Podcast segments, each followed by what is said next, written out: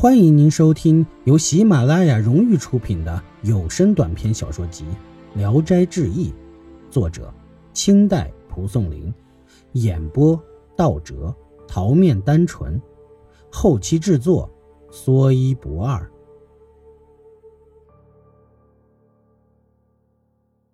王生正肚子饿了，想吃东西，又想到可以接近那个美丽的女子，十分高兴，跟着老妇人就进去了。只见门里白石铺路，两边都是红花，片片花瓣散落在石阶上，曲曲折折地向西走去。又打开一道门，院子内满是斗篷花架，很礼貌地请他进屋。粉刷的墙壁好像是镜子一样光洁明亮。窗外的海棠连枝带花，探进屋来。入店桌椅床铺没有一样不洁净光滑。刚坐下，就有人从窗外隐隐约约的偷看。老妇人喊道：“小荣，哎，快点做饭。”外面有个婢女尖声答应。坐定以后，详细的说了自己的家世门第。老妇人就问：“你的外祖父家，呃，莫非是姓吴吗？”王生说：“是的。”老妇人吃惊的说：“那……”你是我的外甥啊，你的母亲是我妹子。近年来因为家境贫寒，又没有男孩子，所以音讯不通啊。外甥长得这么大了，还不认识呢。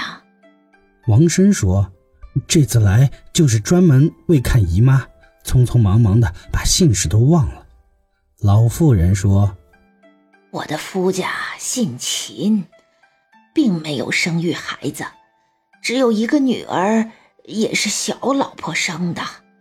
他母亲改嫁了，留给我抚养，人倒也不迟钝，只是缺少教育，嬉笑不知忧愁。待一会儿啊，让他来拜认你。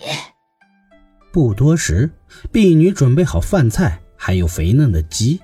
老妇人殷勤地劝他吃过饭，婢女来收拾碗筷。老妇人就说：“去叫宁姑来。”婢女答应着走了。好一阵儿，听到门外隐隐约约传来笑声。老妇人又喊道：“英宁，你的姨表兄在这里。”门外痴痴地笑个不停。婢女推他进屋来，还掩着嘴笑得无法抑制。老妇人瞪了一眼，说：“有客人在，嘻嘻哈哈的，像个什么样子？”姑娘强忍着笑站在那里。王生向她做了个揖。老妇人说：“这是王表兄，你阿姨的儿子，一家人互相还不认识，真让人笑话。”王生问：“表妹岁数多大了？”老妇人没听清楚。王生又说了一遍，姑娘又笑得直不起腰来。老妇人对王生说：“我说的缺少调教，这就可以看到了。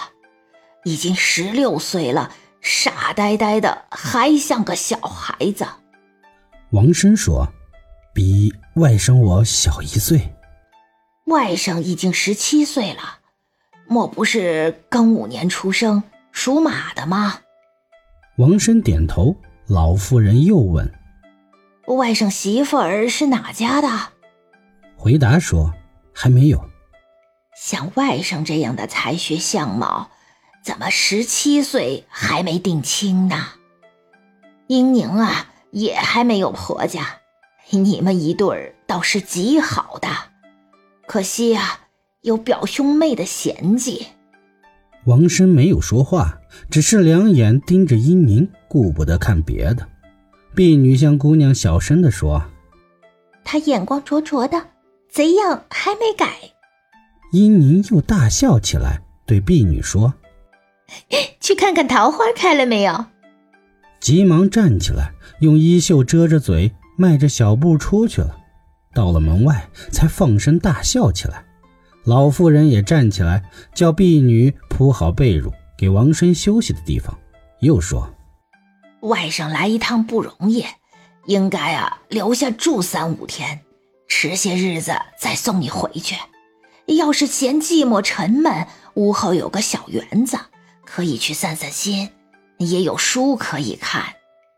第二天来到屋后，果然有个半亩大的小园子，细嫩的绿草如同铺着一层毡子，杨柳的花絮散落洒满小路，有三间草房，花木环绕着四周。他正穿行在花丛中漫步，听得树上簌簌的有响声。抬起头一看，原来是殷宁在上面。他看见王子服，狂笑着，几乎要掉下来。王生说：“哎，别别这样，要摔了。”殷宁一边下来，一边笑着，自己也忍不住，刚要落地时，失手就掉了下来。笑声这才停住。王生扶住他，偷偷的捏了捏他的手腕。殷宁又笑起来，倚在树身上走不动。过了很久才结束。王生等他笑声停了，就拿出衣袖里的梅花给他看。殷宁接过花说：“已经枯萎了，怎么还留着？”